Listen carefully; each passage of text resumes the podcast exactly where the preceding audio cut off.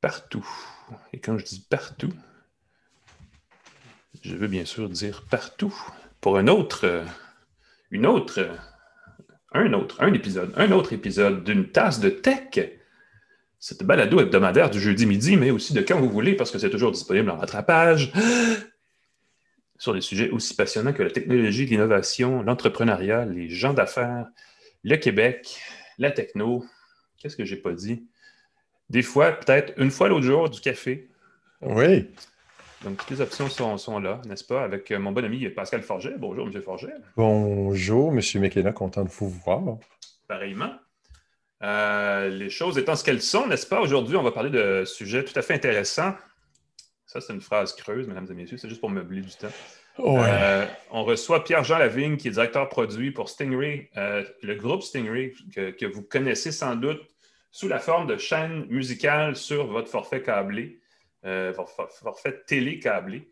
Euh, on va parler de Stingray, c'est beaucoup plus que ça. C'est aussi, et euh, Pascal va nous faire une démonstration, j'en ai pas une seconde, un service de karaoké qui est extrêmement populaire.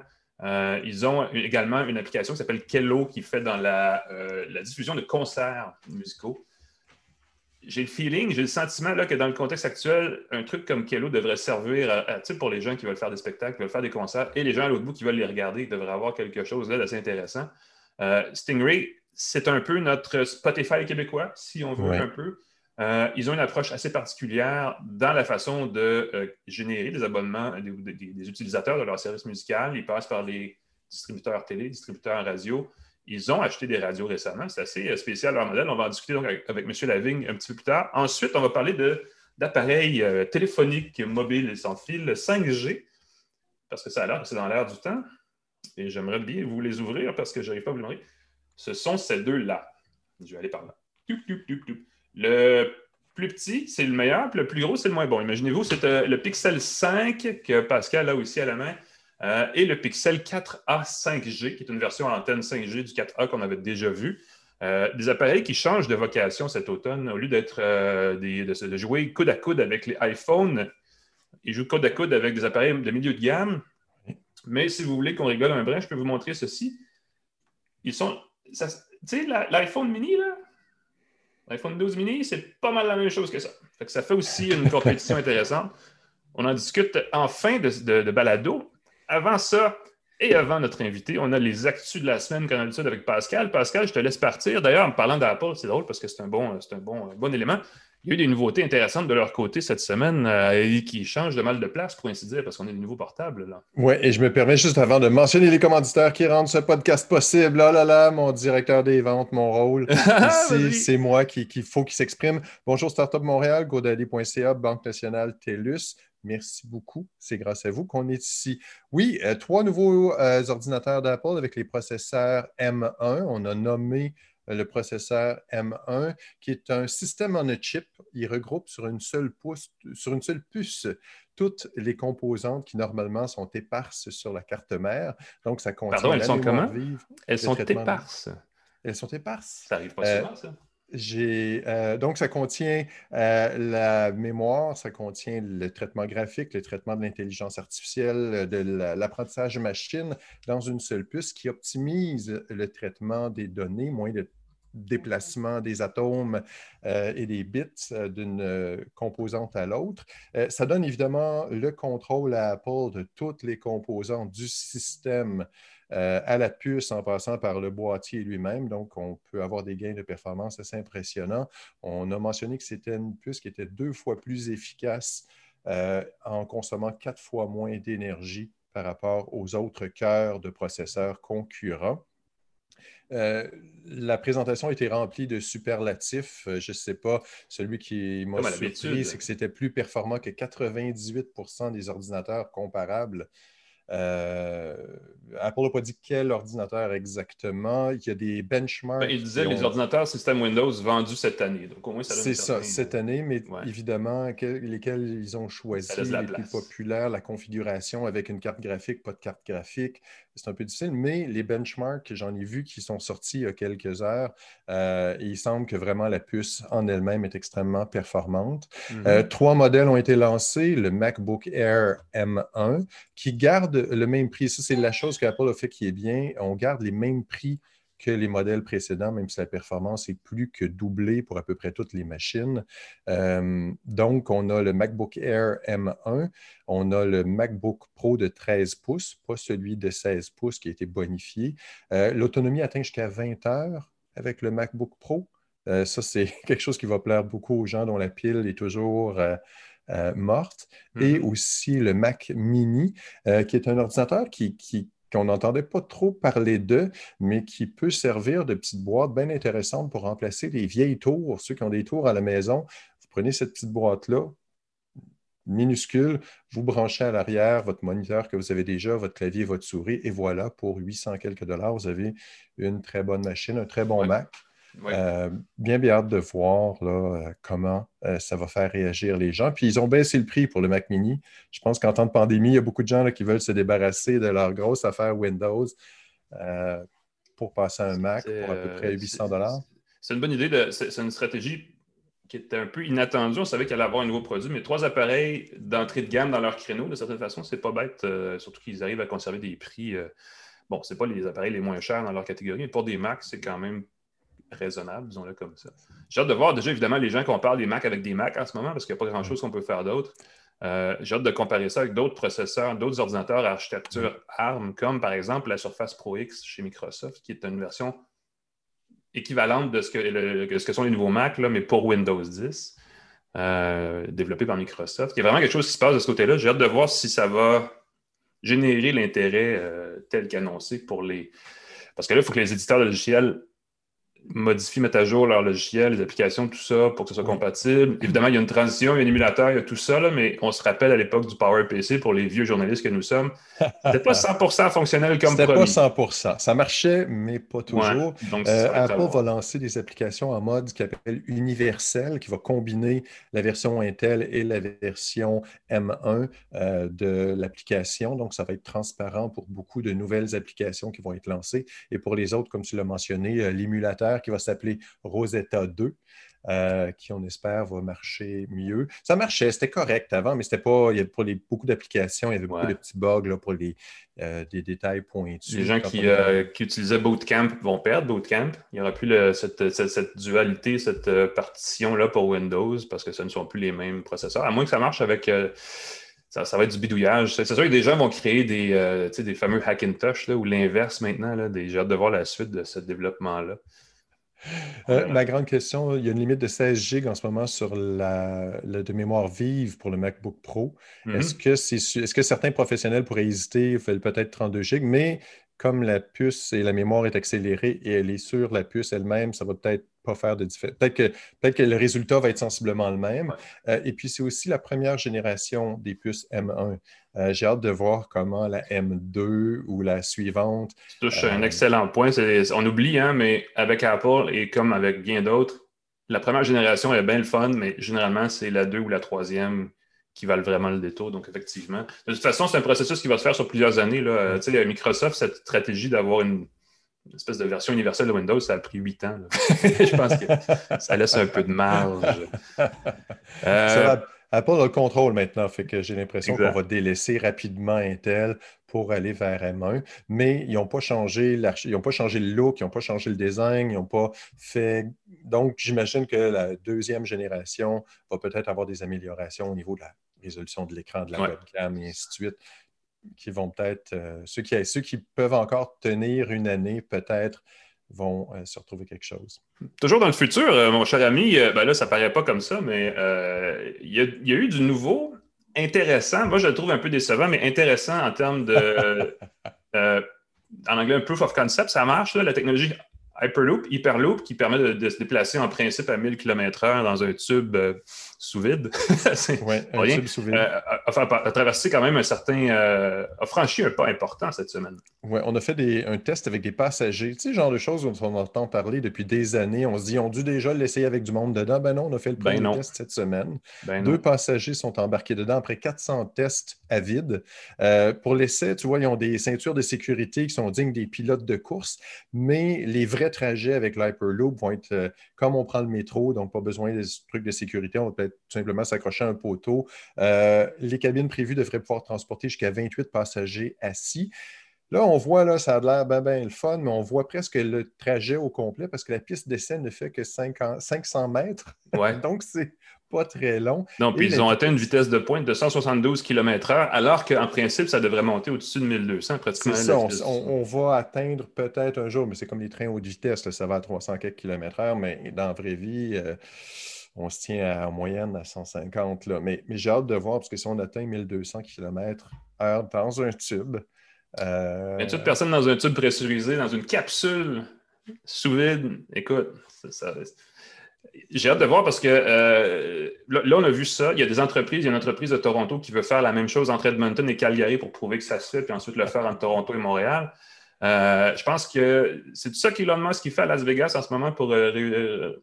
Ils font un test pour, c'est pour les voitures. Je pense lui, c'est son truc, son tunnel, lui, bon, c'est d'autres choses. Mais le tunnel pourrait éventuellement servir à faire des Hyperloop, évidemment. Parce que c'est un peu dans le même, même principe de promesse d'un nouveau mode de transport. Puis encore là, il y a des déceptions parce que non seulement ça prend du temps à développer, mais les promesses de transport, dire on va déplacer tant de personnes à l'heure grâce à ça, à date, c'est pas vrai. Donc, j'ai hâte de voir si ça va. Parce que là, on a déplacé deux personnes à la vitesse qu'une voiture peut facilement atteindre sur une ligne droite, sur une piste de course.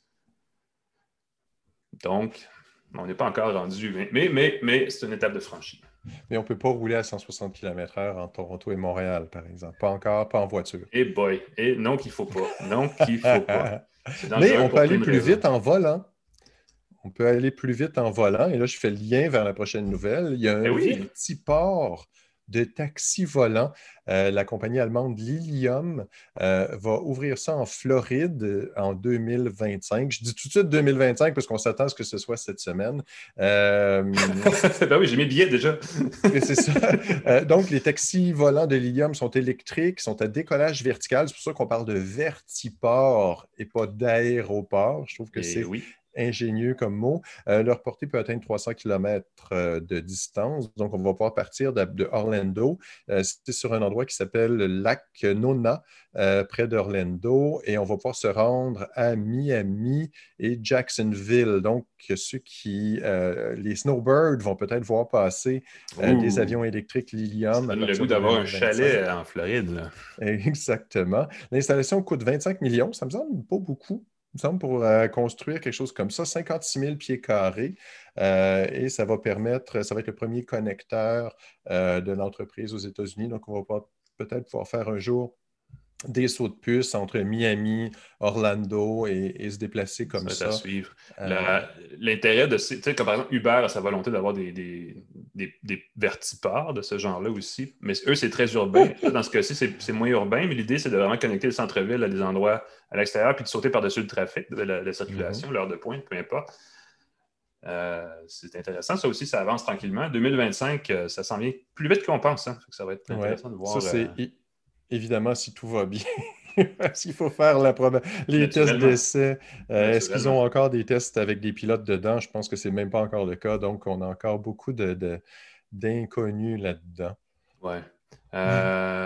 plus terre à terre, plus près de nous, plus triste nouvelle. en deux temps, euh, Google annonce la fin du stockage de photos illimité sur, sur sa plateforme Google Photos, finalement. Ouais, euh, je te laisse juste avant que tu le dises parce que je veux juste le dire, puis moi, ça vient me chercher. Et de Google Play Music, qui, était son, euh, qui est maintenant transféré chez YouTube. Donc, c'est YouTube Music mm-hmm. maintenant, qui est un service médiocre, incomparable à ce qui se fait chez Spotify et chez Apple Music. Donc, je suis franchement déçu. J'aimais beaucoup Google Play Music. C'était le premier Digital Locker, le euh, casier numérique où on pouvait déposer son propre fichier pour avoir ensuite sa musique en nuage. C'était un super service. Ça marchait sur les montres euh, Wear OS, même s'il y a trois personnes dans le monde seulement qui en portent une, c'était quand même bien. Et là, ça s'est fermé. Et dans le cas de Google Photos, euh, en fait, tout le monde baisse d'un cran. ce qu'ils veulent, c'est qu'on paye pour ce service éventuellement. Exactement. Si vous avez des photos que vous voulez stocker gratuitement dans les nuages, c'est le temps de le faire parce que à partir du 1er juin 2021, le stockage illimité des photos en haute résolution ne sera plus illimité et gratuit sur Google Photos. C'est un gros point de vente du service. Autant de photos que vous voulez en résolution élevée euh, gratuitement. Euh, à partir du 1er juin 2021, vous vous gardez les photos que vous avez déjà dans le service, donc c'est le temps de les mettre en ligne, euh, mais les photos téléchargées par la suite vont être déduites de votre espace gratuit de 15 GB qui est offert par Google. Euh, l'espace de 15 GB est généreux, mais il est partagé entre Google Drive, Gmail et Photos. Donc, si vous avez déjà beaucoup de courriels, hmm.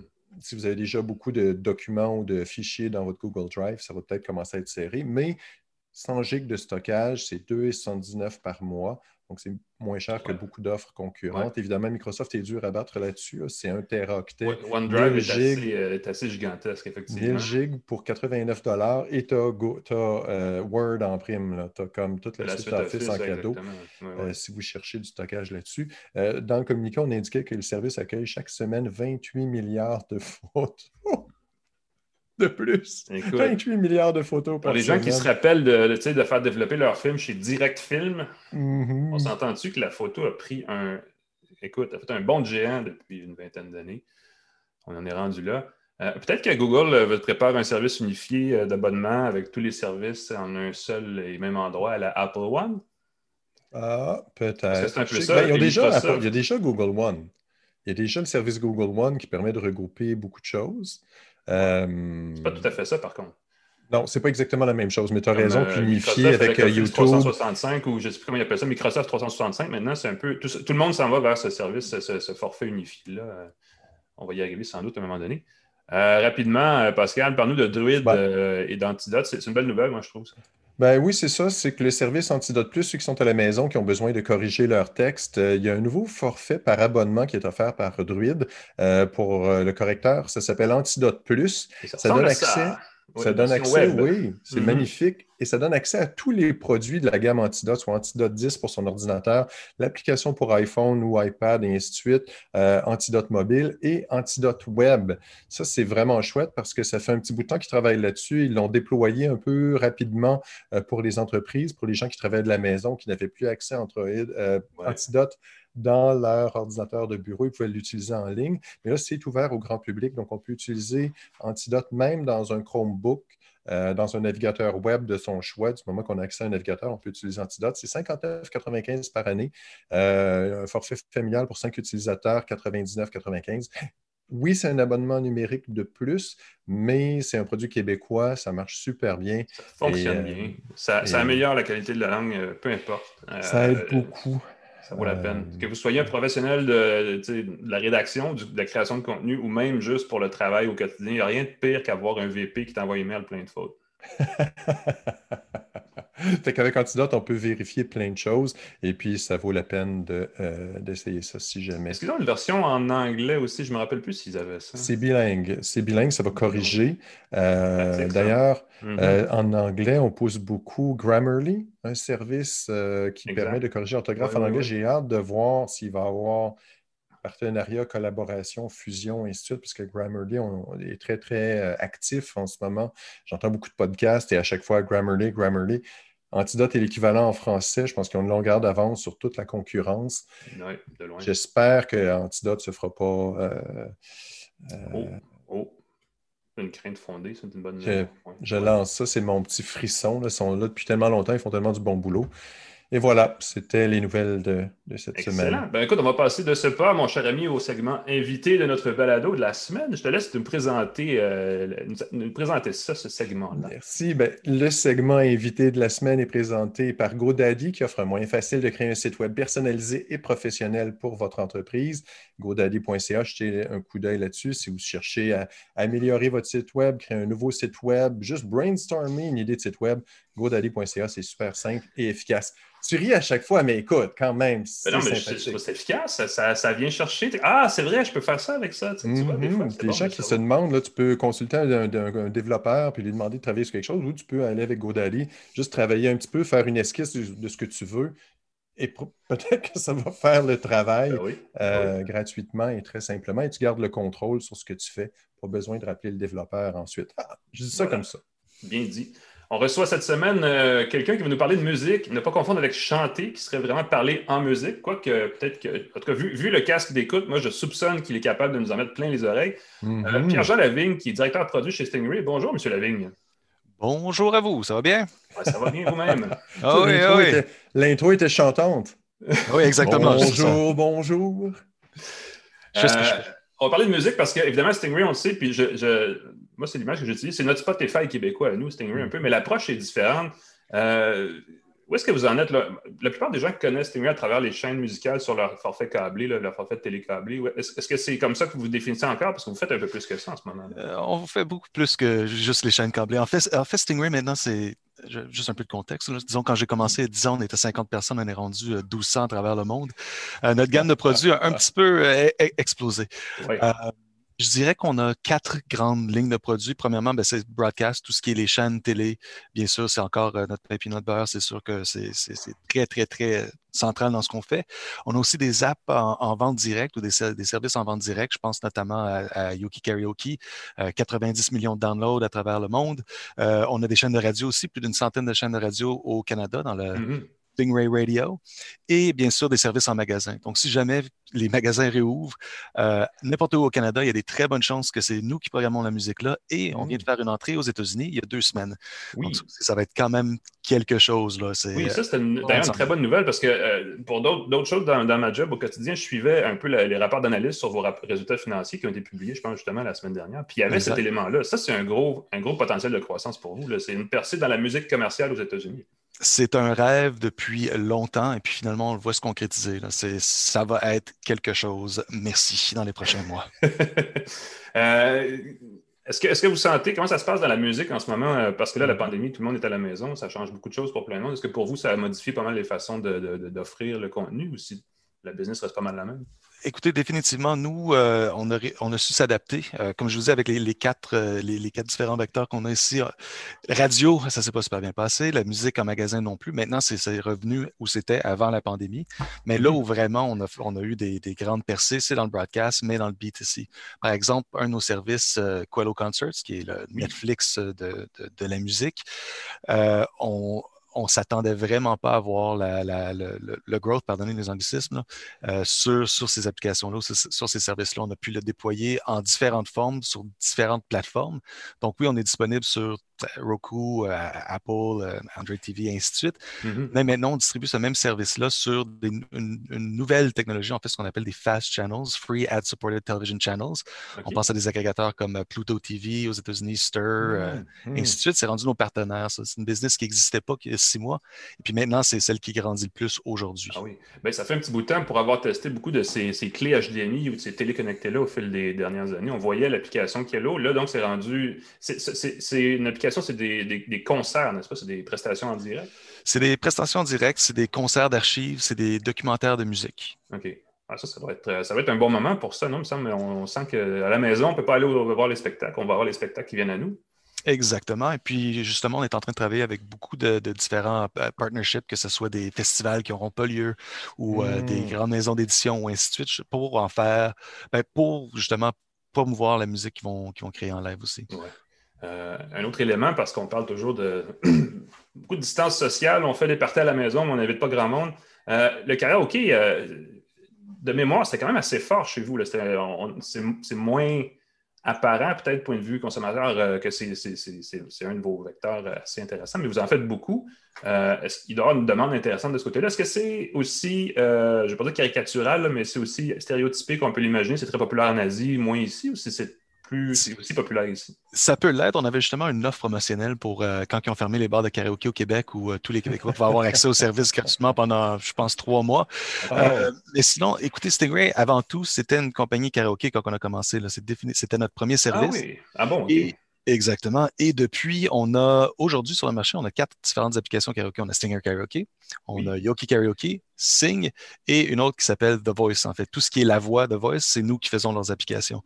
Ah, euh, Puis pour aller dans ce que vous disiez, euh, ces applications, tous sauf le Stingray Karaoke, ces applications-là sont des plateformes sociales de karaoke où les gens s'enregistrent et par la suite partagent, peuvent chanter ensemble aussi, tout via genre de, ben, tout via ces applications-là. Donc c'est toute une business en ce moment et puis oui, ça grandit aussi. Ouais. Ben, on peut imaginer pour euh, les fêtes qui s'en viennent, ça doit être un moment assez important pour vous à ce niveau-là. C'est le meilleur moment de l'année pour Stingray, les fêtes. je me demande juste le fait d'avoir plusieurs applications qui font du karaoké. Est-ce que c'est du ciblage euh, les plus jeunes, les plus vieux, plus euh, ou c'est pas ce qui aurait pu être une application qui est juste avec une une petite étiquette de couleurs différentes pour dire pour les jeunes, pour les plus. Comment, comment vous, pourquoi vous avez quatre applications différentes?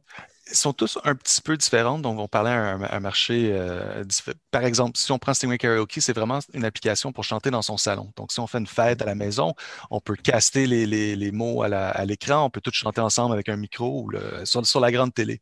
Tandis que, comme je disais, Yoki Karaoke, ça, c'est plus un, social media où on va s'enregistrer, partager, bâtir une communauté. Est-ce que TikTok euh, TikTok, c'est le concurrent, j'imagine, pour le partage de trucs comme ça? Ou? En fait, comme non, TikTok, c'est on les voit peut-être plus comme, comme des, partenaires potentiels que des compétiteurs. OK, wow. Parce que vous avez le contenu musical, parce que vous avez le. Aussi, disons qu'on a beaucoup d'affinités qui seraient, qui euh, qu'on pourrait voir une, bonne symbiose entre les deux, entre les deux entreprises. Oh, quand même, ça pourrait être gros, ça. Il n'y a, rien en ce moment qui, se fait faire, mais on ne les voit pas du tout comme des, comme des compétiteurs, hein, euh, disons. Ben, c'est une plateforme de diffusion de contenu créé par l'utilisateur, mais de contenu musical. Donc, effectivement, vous, mm-hmm. vous êtes à l'autre bout du spectre, dans le fond. effectivement, puis imaginez, il y a une certaine complémentarité. Euh, ça, c'est assez intéressant.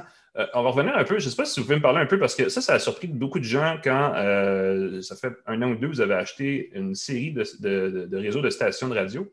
Oui. alors que évidemment, dans la mentalité techno, on pense que le numérique va euh, perturber ce créneau-là et donc l'écraser et complètement l'éliminer. Vous, c'est le contraire, vous voulez apporter du numérique à ce créneau-là. C'est quoi la stratégie euh, de Stingray dans ce marché-là? C'est d'apporter plus de numérique pour euh, faire un, équilibre dans, le marché? Comment vous voyez ça? Ben, ça dépend de ce que vous voulez dire par la, stratégie. Ce que, l'achat de radio nous a apporté aussi, c'est une grande connaissance de tout ce qui est publicitaire. Donc, beaucoup de nos services, il y a deux ans, on a fait un virage euh, supporté par la publicité. Par exemple, Stingray Music, aujourd'hui, tous les Canadiens ont accès gratuitement une version de l'application qui est, qui est euh, ad, supported, comme on dit. Donc, on a sans avoir un accès, sans avoir l'abonnement au câble ou un truc dans le genre. Exactement. Donc, toute cette connaissance-là, toute cette expertise-là en termes d'achat et revente de publicité, ben, on l'a eu avec la radio, puis justement, c'est vraiment en train de, grandir de ce côté-là. Et par la suite, la radio, maintenant, on est en train de les amener à un courant un peu plus technologique à travers les smart speakers, euh, des applications de musique qui sont euh, dans le fond, un, aggregate des différents services sur un.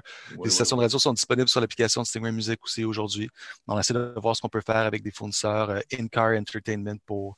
Une ah fois que tu n'as plus de, de, d'FM dans ta, dans ta voiture, qu'est-ce qu'on fait? Il y a mm-hmm. beaucoup de personnes qui se posent ces questions-là. Il y a beaucoup d'entreprises en ce moment qui sont en train de se placer comme les, les leaders dans le in-car entertainment du futur. Donc, on veut définitivement être euh, dans les premières loges. Ah oui, ça, j'avoue que c'est un vecteur de croissance. Les, tous les CarPlay, ces systèmes-là, favorise la musique qui passe par Internet, par Internet mobile, par les mhm. réseaux sans fil finalement, donc ça prend une, position. Est-ce que au niveau publicitaire, je ne sais pas si vous êtes familier avec euh, ça, mais ça, du côté des médias écrits, ça s'est beaucoup automatisé, puis c'est ce qui a un peu entraîné une mini-crise dans, le secteur. Est-ce qu'au niveau de la radio, la publicité est numérisée encore? Est-ce que c'est un système qui est très qui est déjà passé à cette ère-là ou c'est une transformation à venir sur laquelle vous travaillez? La radio peut réduire, je dirais que c'est une transformation à venir. Pour tout ce qui est nos, services en ligne aujourd'hui, Singer Music par exemple, euh, c'est beaucoup de programmatique, mais de plus en plus la vente directe aussi. Euh, Donc, c'est régionalisé, mais il y a quand même une plateforme derrière qui, est internationale ou qui est automatique, disons, qui, est gérée par. Exactement. Puis c'est vraiment une question de qualité de publicité. Si, si on garde 100% programmatique, c'est pas idéal pour nos consommateurs. Ce qu'on veut, c'est la meilleure expérience possible. Euh, donc, en vente directe, on est capable d'aller cibler des bons produits aux bonnes personnes sans trop déranger leur expérience d'écoute. OK. Euh, j'essaie de figurer parce que je, résume toujours, je surnomme toujours Stingray notre Spotify québécois, mais Spotify, évidemment, c'est une business très axée consommateur avec des applications. Est-ce que, vous voyez Stingray dans quelques années, ce serait un Spotify vraiment dans le modèle ou si vous allez plus du côté offre aux entreprises et aux commerçants qui veulent utiliser votre service? Aujourd'hui, on voit notre service comme étant plus complémentaire à Spotify, pas nécessairement un, compétiteur direct, encore une fois. Ce qu'on offre, nous, c'est vraiment différent. Mm-hmm. C'est des, si on parle de Stingray Music, c'est des chaînes musicales 24 heures sur 24, 7 jours sur 7, programmées mm-hmm. par des, vrais DJ. On a 200 personnes à travers le monde qui montent ces chaînes-là, qui les programment et puis qui s'assurent que c'est vraiment la, on veut vraiment des longues heures d'écoute. C'est pour ça qu'on voit le produit logiquement aller dans les voitures, logiquement suivre l'usager au travail aussi. C'est pas une playlist de Kingston, c'est des chaînes de 200, 300, 400 chansons qui, jouent avec une mentalité radio. Donc, il y a moins de répétitions et puis c'est pour des longues, longues, longues heures d'écoute. Donc, les gens qui veulent leur musique, c'est sur Spotify, mais qui veulent une playlist, quelque chose de, de trié sur le volet par un expert, ce serait chez vous à ce moment-là. Exactement. que, ça, soit pour relaxer, pour ne pas y penser, ou pour faire de la découverte musicale aussi. Là. Mm-hmm. C'est très drôle parce que j'entendais que Netflix testait en France un service de télé en continu où tu n'as pas besoin, tu ouvres Netflix et ça diffuse quelque chose. Tu n'as pas besoin de choisir parce qu'il paraît qu'en France, les gens n'aiment pas choisir qu'est-ce qu'ils veulent écouter. moi, je tombé en bas de ma chaise, je me disais, c'est ça le plaisir de Netflix de choisir. Est-ce que c'est un peu le même principe? Moi, je pense à mes parents qui sont des grands fans euh, de Stingray. Ils, ouvrent, ils savent qu'ils vont voir de la bonne musique qu'ils aiment. Euh, et, je trouve ça super chouette parce qu'ils font, oh, je la connais cette chanson-là. Puis ils découvrent beaucoup. Donc, est-ce que c'est vraiment deux clientèles différentes? Est-ce que dans des pays, les gens sont plus euh, axés playlist que choix individuel?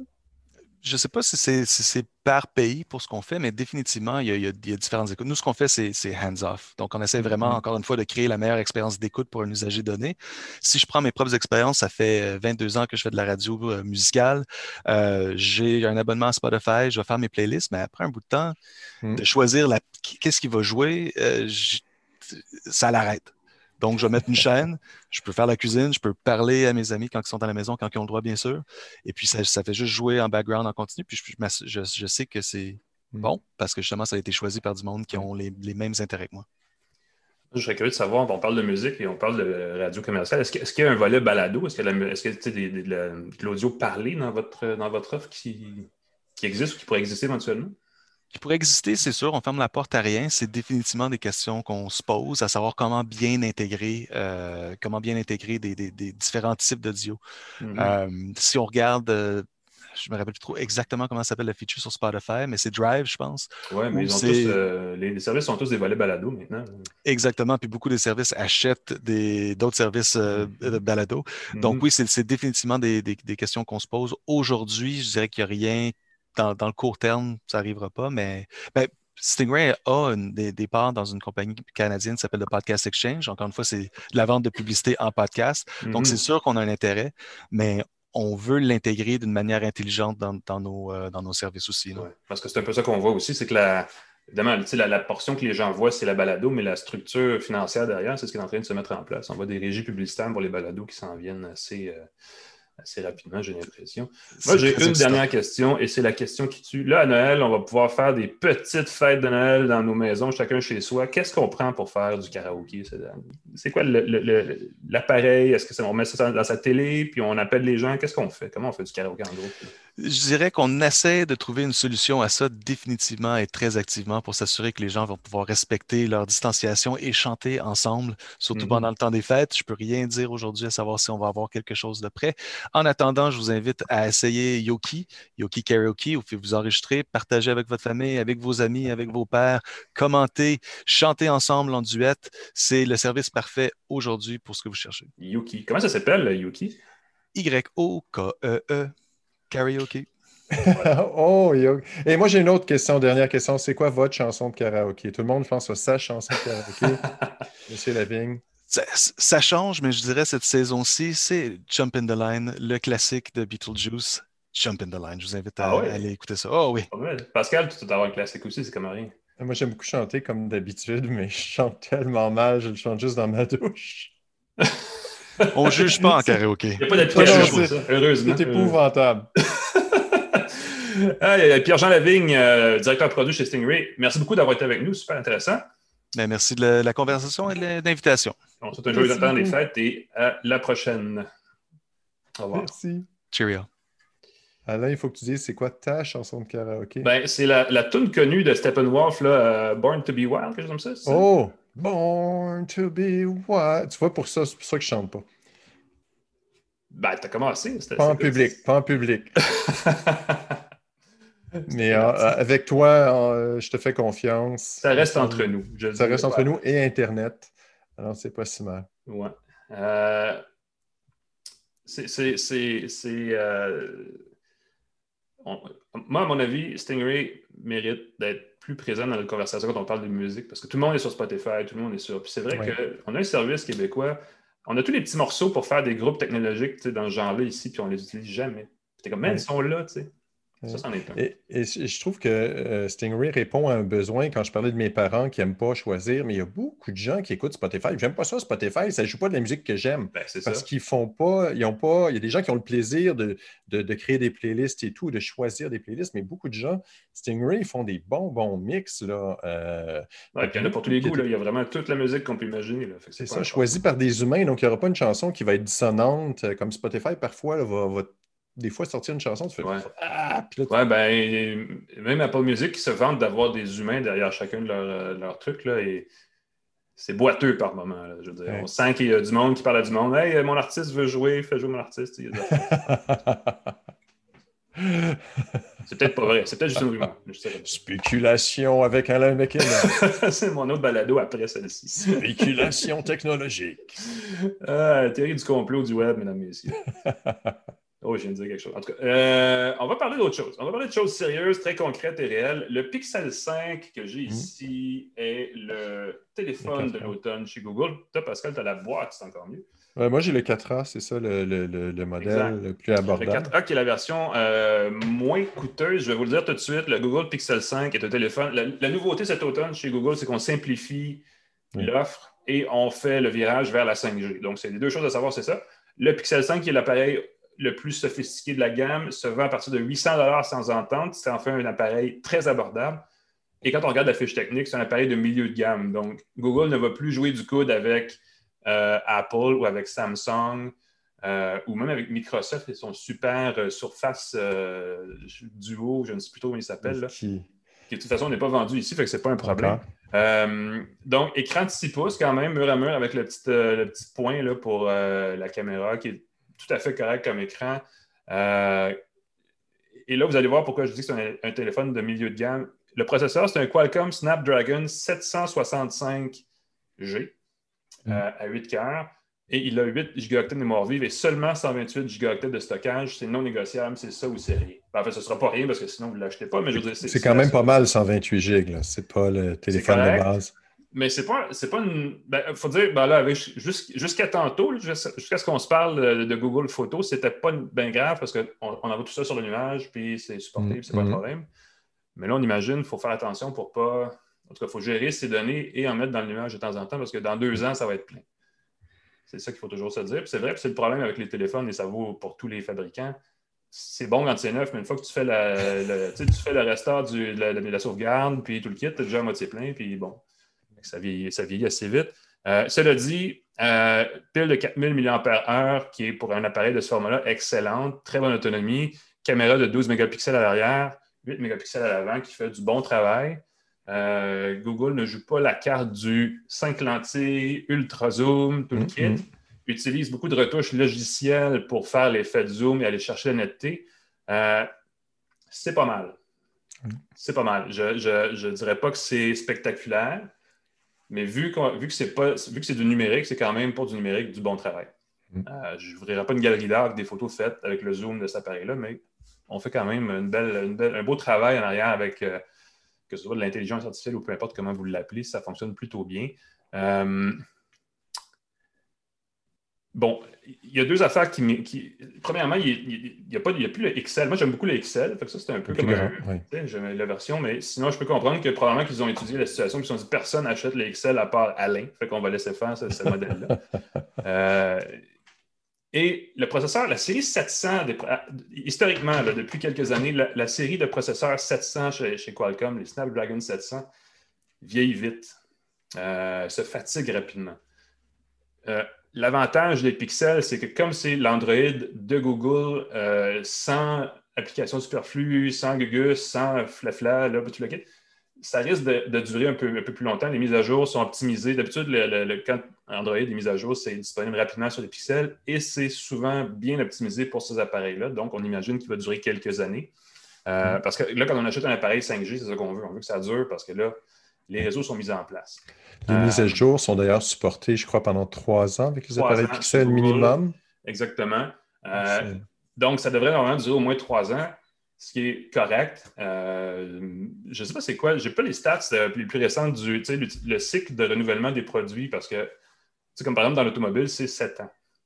C'est plus long qu'on pense. Mais je ne sais pas si c'est 4, 5, 6 ans dans le, ou même moins que ça dans, la téléphonie. Je, serais curieux. Je, soupçonne, je lance une hypothèse. Il y a sûrement des stats à quelque part, mais je soupçonne que c'est un peu différent pour les utilisateurs de téléphone Apple ah, et ceux dans Android. Par modèle ou par J'ai l'impression que ceux qui parce que toi, chez, chez Samsung. le garde peut-être. Ouais. Chez Samsung, je pense que c'est 4 ans, 4 ou 5 ans, parce qu'ils sont toujours comme à 5 générations. Ben, nous, on vit ceux du téléphone il y a 5 ans à peu près. ça, Chez Google, il n'y a peut-être pas cet héritage-là, parce que les pixels ne sont pas si âgés. Avant, il y avait les Nexus, mais c'était vraiment axé développeur.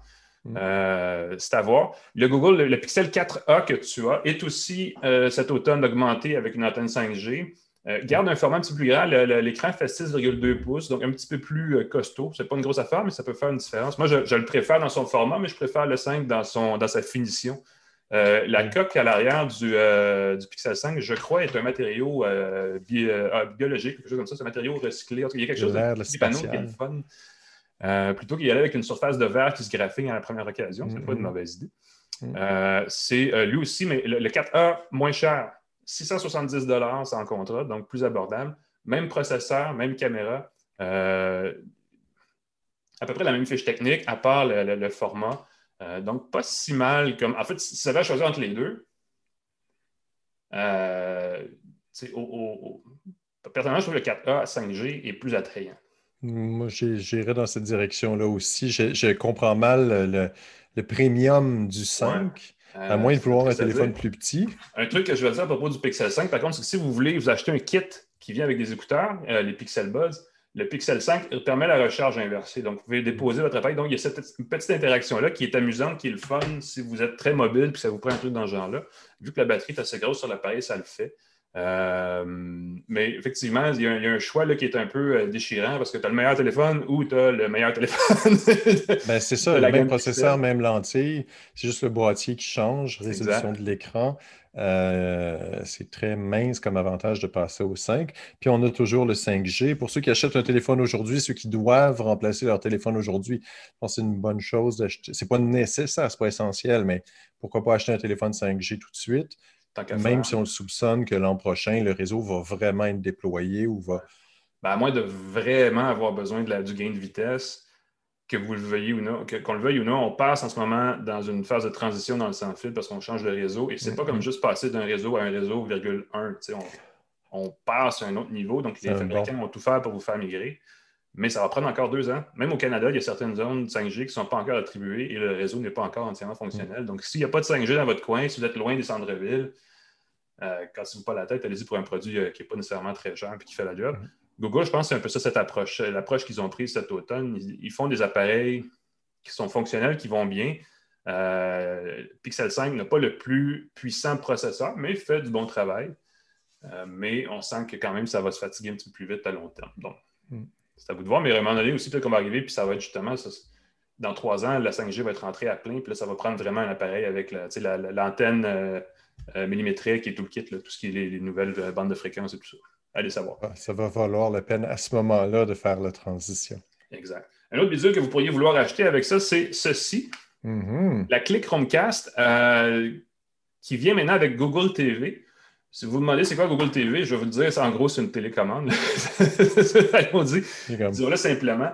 Euh, oui, c'est ça, exactement. C'est offert en de jolis coloris pastels de votre choix, ce qui est un peu, euh, je dis, on le met derrière le téléviseur. C'est une clé HDMI, ça se branche dans un port HDMI, puis ça pendouille en arrière, puis on ne le voit plus. Donc, c'est, en tout cas, c'est juste la télécommande qui a une certaine couleur, qui peut s'agencer avec votre, votre salon, si jamais vous avez un mobilier qui est élégant ça vaut la peine de regarder ça. Euh, ce que ça change, télécommande à commande vocale, donc plus mm. besoin de sortir son téléphone pour pousser du contenu mm. sur la Chromecast, qui est quand même un gros plus. Oui, euh, Et aussi, ben, évidemment, c'est dans l'air du temps, parce qu'Amazon fait pas mal de la même chose, et euh, Apple aussi sur l'Apple TV, mais on, sort le contenu des applications. C'est-à-dire qu'on vous offre votre contenu récemment regardé tout d'un coup, un grand fil de suggestions d'icônes. Donc, vous pouvez aller directement sur votre télé, sur votre série sur Crave, sur votre série sur Netflix, sur, votre série ailleurs.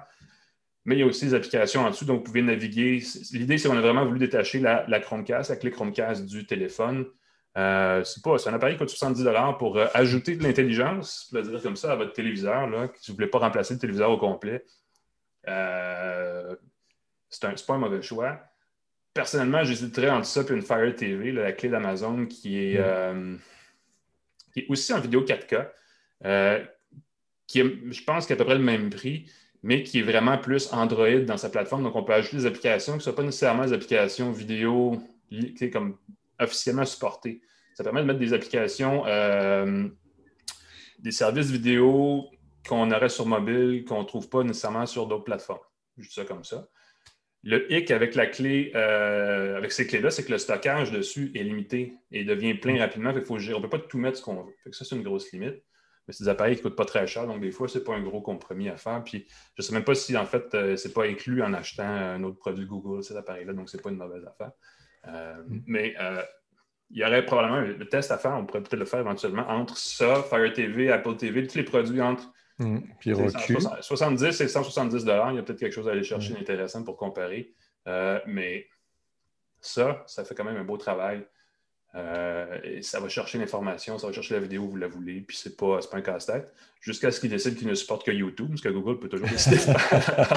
il pourrait faire ça, il pourrait faire ça. Mais... Euh, le truc que les gens ne savent pas avec leur télé intelligente comme ça, je le dis parce que j'ai essayé chez une amie, il y avait un spectacle en ligne, on l'a poussé sur la télé. Les gens ne savent pas qu'on peut faire ça. Si tu as oui, ça.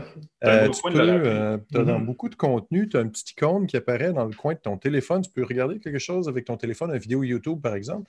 Et ce n'est pas de bidouillage, c'est pas compliqué. Tu appuies sur le bouton et boum, se retrouve dans ton téléviseur. Il faut juste prendre le temps euh, d'activer euh, ça dans ton téléviseur. Ou de... Mais une fois que c'est fait, du moment que tu es connecté à ton réseau domestique, tu peux pousser du contenu. C'est beaucoup plus agréable de regarder quelque chose sur son laptop. Sur le téléphone Android, souvent, il y a une icône dans, les, actions rapides en haut, dans le petit menu là, qui permet de soit, caster ou partager ou projeter ou un truc dans le genre. C'est ça. Euh, oui, effectivement, ça permet de le faire. Tu peux même projeter ton écran. Mais puis, on peut aussi, tu sais, on peut le faire en groupe. Tu sais, on reçoit des amis. C'est ça, oui. De la famille, on peut plus vraiment recevoir beaucoup d'amis, mais on envoie de la musique, on envoie un clip à la télé, puis là, d'autres personne veut prendre, prendre le relais, ça se fait aussi assez bien. Donc, c'est effectivement quelque chose qui est faisable. Oui. Donc, voilà.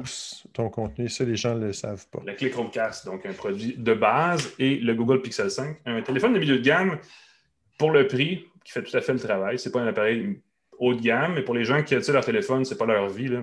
écoute, il n'y a aucune raison de ne pas considérer ça. Super beau, super beau travail. Puis le Pixel 4A, la version moins coûteuse, qui est peut-être l'option abordable que, que les gens. 4A avec des Pixel Buds, ça revient pas loin du prix d'un 5, puis vous avez des buds entre eux. Oui, puis moi je les aime bien les buds. Hein. Je sais pas si... Sérieusement, euh, Google fait des beaux produits et on ne peut pas leur enlever ça. Euh, ils se cherchent un peu en termes de où est-ce qu'on se situe dans le marché, mais ce qu'ils font est quand même relativement bien. Et les Pixel Buds, effectivement, c'est un des beaux produits qu'ils ont fait. Euh, tu parles à Google sans savoir à... Tu parles à Google sans avoir à peser sur ton, ton bouton et euh, le son s'ajuste automatiquement quand tu te déplaces. Et ça, j'aime beaucoup ça parce que tu n'as pas besoin de monter le volume. C'est comme un peu magique. Il y a du bruit, un autopass, tu te rends compte que le volume, il, ça redescend doucement quand c'est plus calme. J'aime beaucoup ça. Bon point. On pourra euh, bientôt, je voulais parler aussi de l'enceinte Nest Audio, euh, mais on pourra revenir, je, vais essayer d'organiser un, comparatif avec le HomePod Mini et la nouvelle, j'aimerais savoir l'écho Dot, celle qui a l'horloge. Ils ont fait la forme, hein, c'est du rond, la boule oui, Amazon. Oui, attends un peu, c'est deux produits que je pointe en ce moment-là. Je les ai chez moi. là, tu vois. On va euh, juste très, très chouette, ensemble, très, très on comparer tout ça. Euh, Qualité sonore vraiment euh, peut-être dans, belle peut avant Noël, ce serait l'objectif. sinon, ben, la semaine prochaine, écoute, je ne sais pas encore qui on va avoir comme invité. On va travailler là-dessus dans les prochains jours. Mais parlant de télé intelligente et de musique, j'ai la, barre de son, la nouvelle barre de son de Roku. Oui, Stream Bar, ben oui. Qui est quoi, 200 quelques dollars, qui est une fraction. 189 canadiens. 189, c'est ça, moins de 200 dollars. Écoute, c'est un, Si vous avez une barre de son à acheter pour votre télé, c'est celle-là. Je suis content que tu aies cet enthousiasme-là. Moi, j'étais un peu, j'étais comme, voyons, ça sonne bien. Ça oui, c'est l'objet. On va en parler la semaine prochaine. C'est vraiment l'objet euh, dans ce créneau-là à avoir. Si vous avez une télé, vous voulez avoir une télé intelligente sans acheter une nouvelle télé et vous voulez aussi un bon son parce que votre télé est, mm-hmm, mince et les mm-hmm. speakers ne sont pas bons ça résout tous ces problèmes-là. Ils ont vraiment trouvé le spot et c'est pas 1000 dollars, donc c'est très abordable. 189 le stream bar. On, en parle plus, mais sérieusement, j'ai été surpris moi aussi. Dans un prochain euh, tasse de tech, on va en parler. Sinon, évidemment, on a parlé aussi de la barre Sonos euh, il y a quelques semaines. Vous pourrez, vous pourrez à, ce moment-là comparer. C'est une coche au-dessus. Ah oui, c'est plus costaud. Ça, ça, remplit le même rôle, donc on peut, ça. comparer. Entre-temps, nous, c'est déjà fini, mon cher ami. Oui, oui. on remercie les commanditaires. Moi aussi. Bonjour Startup Montréal, godaddy.ca, merci. Banque nationale, TELUS, merci de permettre euh, ce podcast et de nous permettre de, manger, justement, Alain. Tout à fait. Merci aussi à notre invité, ben oui, tu fais bien de le dire, notre invité Pierre-Jean Lavigne de euh, Stingray Music. On va aller de ce pas à écouter de la musique, je pense, c'est une bonne idée. Et ben, moi, je vais faire du karaoké. J'ai un colis qui s'en vient, alors je me dépêche. Pendant ce temps-là, tu pratiques ton oui, tu nous fais une Alors, t'es mieux de couper la diffusion vite, on va perdre les gens, là. Avec Crooner Forget. Je me lève et je te bouscule. ah, sinon, vous souhaite une bonne, euh, bonne, fin de journée, une bonne semaine. N'hésitez pas à venir nous voir sur YouTube, une tasse de tech, Facebook, une, tasse de tech, et on se reparle la semaine prochaine ou on se chante ça la semaine prochaine. Je ne sais pas, on en reparle en tout cas. Pascal, salut. Je me lève et je te bouscule. Je pèse sur le bouton.